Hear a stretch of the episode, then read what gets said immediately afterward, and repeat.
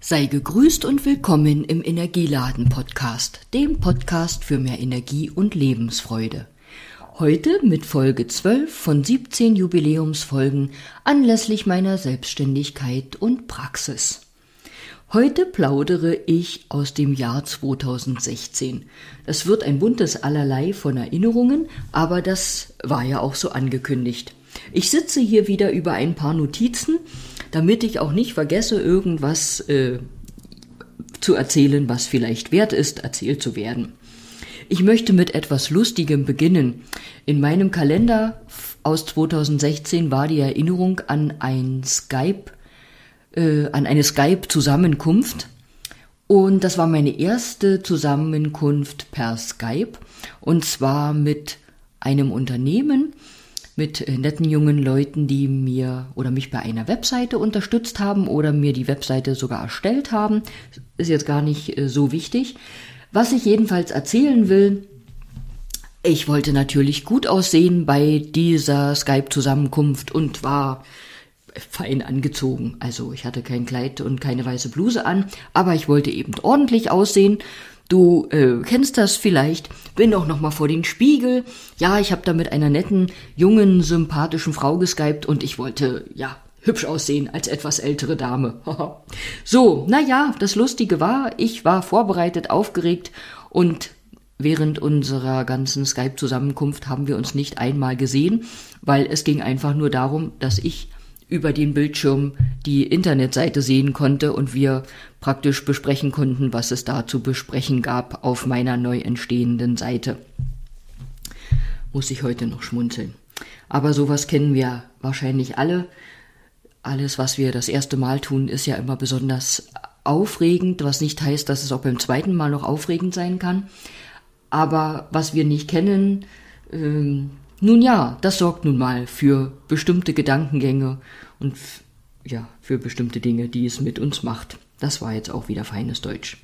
Ja, 2016 habe ich auch meinen Abschluss zum Heilpraktiker für Physiotherapie gemacht. Abschluss heißt, ich musste eine Prüfung machen. Und das kennt ihr vielleicht auch. Prüfungen sind ja einfach doof. Ich nehme das Wort nicht gerne, weil dieses Wort uns nicht gut tut. Da schweife ich gleich ab und denke, denke an Masuro Emoto, habe ich jetzt den Namen richtig gesprochen? Das ist ein Japaner, der sich damit beschäftigt hat, wie Worte auf uns Menschen, auf unseren Körper wirken. Und zu seinem Experiment gehört, dass er Wasser mit verschiedenen Worten besprochen hat und dann anhand der Wasserkristalle nachgewiesen hat, ob das Wort wohltuend oder eher nicht wohltuend ist. Und nicht wohltuend heißt, dass dabei kein schönes Wasserkristall entstand, sondern ganz verzerrte, schreckliche Bilder, so nenne ich es mal. Gibt es ein Buch darüber oder sicher sogar mehrere, kann ich gern auch wieder auf der zugehörigen Webseite verlinken. Ja, und doof ist so ein Wort, was also nicht gut tut. Jetzt könnte man sagen, hö, na ja, was haben denn aber die Wasserkristalle mit uns zu tun? Jetzt rede ich schon wieder schneller als gewollt. Du darfst dir vorstellen, dass dein Körper ja aus viel Wasser besteht. Wasser ist das, was unseren Körper ausmacht. Und wenn jemand ein Wort zu uns sagt, dann geht also auch das Wasser in unserem Körper mit diesem Wort, mit der Schwingung des Wortes, der Buchstaben in Resonanz. Und deshalb macht eben auch ein Wort, was dir gesagt wird, etwas mit dir. Punkt. Ich verlinke dazu und wenn dich das interessiert, dann beschäftige dich gern weiter damit. Ja, der Abschluss zum Heilpraktiker für Physiotherapie war mir wichtig und was mir jetzt beim Erzählen wichtig ist, die genaue Bezeichnung ist dann sektoraler Heilpraktiker für Physiotherapie. Das heißt, der muss dann auch irgendwo erscheinen. Und ich stelle immer wieder fest, dass diese Bezeichnung für den Laien total irreführend ist. Nun kommt dazu, dass ich das sektoral manchmal äh, abkürze, äh, ja, aus Platzgründen auf der Visitenkarte oder wo auch immer. Ach, und wenn dann da Sekt Punkt steht, dann finde ich, könnte man ja auch noch an Sekte denken, an Sekt vielleicht gar nicht unbedingt. Naja, Also sektoraler Heilpraktiker für Physiotherapie heißt einfach auf dem Gebiet der Physiotherapie beschränkter Heilpraktiker. Das heißt jetzt auch nicht, dass ich beschränkt bin, sondern nur die Heilpraktikerzulassung. Es ist ein sogenannter kleiner Heilpraktikertitel, wie es eben auch den sogenannten kleinen Heilpraktiker für Psychotherapie gibt. Dann gab es noch was, was mich ein Stück stolz gemacht hat. Und zwar habe ich die Wortmarke Chirobic schützen und eintragen lassen beim Deutschen Patent- und Markenamt. Und diese Bezeichnung Chirobic, die habe ich ins Leben gerufen und bezeichnet eine Mischung aus Tai Chi und Aerobic. Was mich dazu gebracht hat, war folgendes. Ich habe ja damals noch Kurse gegeben und ich hatte viele junge Frauen, die an meinen Kursen teilnahmen und mein Kursangebot war ja auch ähm, recht vielfältig, also irgendwie war für jeden was dabei. Und es gab eben Frauen, die haben bei mir beim Powertraining mitgemacht. Manche haben auch an einem zweiten Abend beim Tai Chi Training mitgemacht. Ja, und dann gab es Frauen, kann ich total nachvollziehen, die gesagt haben, ich schaffe es einfach nicht, zweimal in der Woche hier aufzukreuzen. Ich würde ansonsten gerne das Powerige, also Powertraining machen, das eben sowas wie Aerobic ist, aber auch ähm, die Form von Tai Chi. Naja, und dann habe ich mir überlegt, kann man das nicht beides miteinander vereinen? Und daraus habe ich Chi-Robic entstehen lassen. Bevor ich dann gänzlich alle Kurse ad acta gelegt habe, gab es auch noch Chirobic-Kurse. Ja.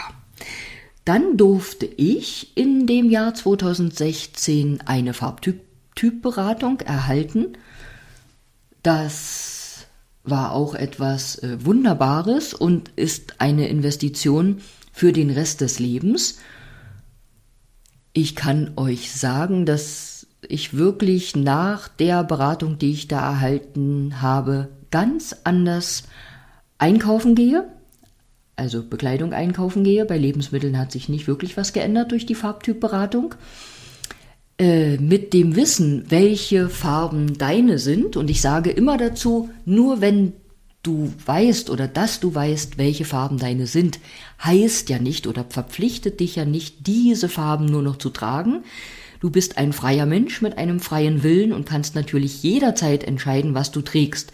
Aber es ist tatsächlich so, die Farben, die deine sind, ich bezeichne es jetzt mal so simpel, die lassen dich wirklich viel deutlicher herüberkommen. Die geben deinem Erscheinungsbild ein ganz anderes Bild, also ein kraftvolleres. Du hast äh, noch eine ganz andere Ausstrahlung damit, weil es ist auch so, die Farben, die deine sind, ich sage das immer so, die heben dein Gesicht, dein Antlitz hervor. Wenn du dann in so einer Farbtypberatung oder in einem Farbtyp-Coaching bei mir bist, wirst du sehen, es gibt Farben, die sind ganz toll, aber die verdecken oder überdecken dein Gesicht. Da strahlt einfach die Farbe so sehr, dass du gar nicht mehr wirklich zu sehen bist. Und es kann ja okay sein, wenn du sagst, ach, alle sollen meine Bluse, mein Kleid oder meinen Pullover sehen. Aber wenn du möchtest, dass du gesehen wirst, dass man dich viel besser, klarer, deutlicher, stärker wahrnimmt, dann ist es von Vorteil, die Farben zu tragen, die dich, dein Antlitz, deine Gesichtsfarbe, deine Augen, deinen Teng hervorheben. Ja, im nächsten Podcast werde ich dir dann erzählen, dass ich, als ich das Farbtyp oder die Farbtypberatung bekommen habe, noch nicht wusste, dass ich ein Jahr später in die Fußstapfen meiner Beraterin äh, trete, treten werde. Das erzähle ich dir beim nächsten Mal. Dass du eben jetzt auch zu mir zum Farbtyp-Coaching kommen kannst. Und ich nenne das absichtlich, absichtlich nicht Beratung, sondern Coaching, weil in einem Coaching ist es so, dass nicht ich dir erzähle, was richtig oder falsch ist, sondern ich dich dabei begleite, dass du das erkennst. Und genauso ist es bei dem Farbtyp-Coaching. Du kommst ganz allein darauf oder siehst dann ganz von selbst, welche Farben ähm, besser oder weniger gut für dich sind. Und in einer Beratung wäre es ja auf gut Deutsch einfach übersetzt, dass du zu mir bekommst, ich dich berate, Punkt aus, fertig. So, jetzt habe ich davon schon mehr erzählt als gewollt, das greife ich aber morgen noch nicht auf. Dann stand in meinen Notizen oder sehe ich in meinen Notizen, dass es ja auch 2016 nach wie vor meine kleine Lebensschule gab und die Gruppe in Herzberg, die traf sich da immer im schönen Kaminzimmer im Blauhaus in Herzberg an der Elster. Das war jetzt Werbung am Rande. Und während ich eine schamanische Freundin in Bayern besuchte, hatte ich die Chance, das allererste Mal unter einer sogenannten Mother Drum zu liegen. Das ist eine Trommel, die aber so groß ist, also mindestens einen Durchmesser von einem Meter hat und die gewöhnlich auch auf Füßen steht, dass man unter ihr liegen kann. Und diese Trommel kann von mehreren Leuten auf einmal getrommelt werden. Ähm, ja, und wenn du da drunter liegst, ähm, dann geht also der Klang, die Schwingung äh, durch deinen Körper und ja, macht ziemlich doll was mit dir. Das war eine schöne Erfahrung. So eine große Masadram, die hilft äh, besonders, sich durch den Klang der Trommel zu erden, weil der Klang der Trommel wird auch bei den Schamanen als der Herzschlag von Mutter Erde bezeichnet. Und was auch sehr beeindruckend war, wir saßen um diese große Trommel herum mit unseren eigenen im Verhältnis kleinen schamanischen Trommeln und konnten entweder mittrommeln oder sie einfach nur liegen lassen. Und ich habe, glaube ich, mal getrommelt und sie mal nur liegen gelassen.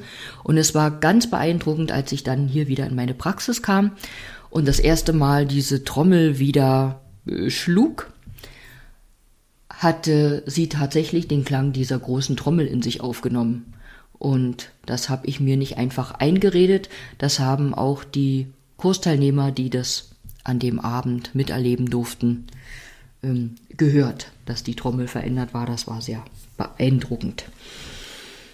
Ja, das waren so ein paar Einblicke in das Jahr 2016. Ich äh, machte auch in dem Jahr weiterhin, wie ich das schon immer liebte, Kurse. Auch Dr. Joe Dispenza spielte da weiterhin eine Rolle und Bruce Lipton Außerdem habe ich ein Schreibseminar besucht, weil das Schreiben hat mich ja schon immer fasziniert und in den nächsten Jahren entstanden ja dann auch mehr ähm, Werke von mir, geschriebene Werke, also Bücher, die veröffentlicht wurden. Eigentlich wollte ich dir heute noch was zum Thema Hitze erzählen, weil die uns ja gerade begleitet. Naja, da mache ich das ganz kurz. Jetzt machen wir einen kleinen Sprung in die chinesische Medizin, wo ich ja so sehr schätze, die Zusammenhänge äh, zu verstehen zwischen, ja, im, im Einzelnen, im Funktionskreise oder im Funktionskreis, in den Funktionskreisen, die es in unserem Körper gibt, aber auch zum Beispiel wie bei dem Klimafaktor Hitze, der ja gerade vorherrscht. Und in der traditionellen chinesischen Medizin weiß man, dass die Hitze der Klimafaktor ist, der ein, in Zusammenhang mit unserem Herzen besteht. Deshalb ist es also auch nicht verwunderlich, wenn wir uns vom Herzen her bei solchen Temperaturen nicht wohlfühlen. Und das kann eben bei Sommerhitze sein, aber auch im Winter, wenn wir irgendwo in hitzigen Räumen sind, mag es in der Sauna oder ähnlichem sein. Und selbst wenn du im Sommer nicht tatsächlich draußen in der Hitze stehst, sondern vielleicht in kühleren Gemäuern bist, darfst du davon ausgehen, die Hitze existiert und macht was mit dir. Und da zum Funktionskreis des Herzens und der Hitze auch unsere Zunge und die Sprache gehören, ist es also nicht verwunderlich, dass wenn wir unter Hitze leiden, uns schwer ausdrücken können, also manchmal nicht die richtigen Worte finden oder Kauderwelsch reden oder ja, eben gar nicht auf ein Wort kommen oder auch, wie du das bei mir ja von Zeit zu Zeit erlebst, äh, schnell plappern, weil die Hitze in uns auch eine sogenannte Herzhitze machen kann und herzhitzige Menschen, die quasseln ganz, ganz schnell und das kann ganz anstrengend sein.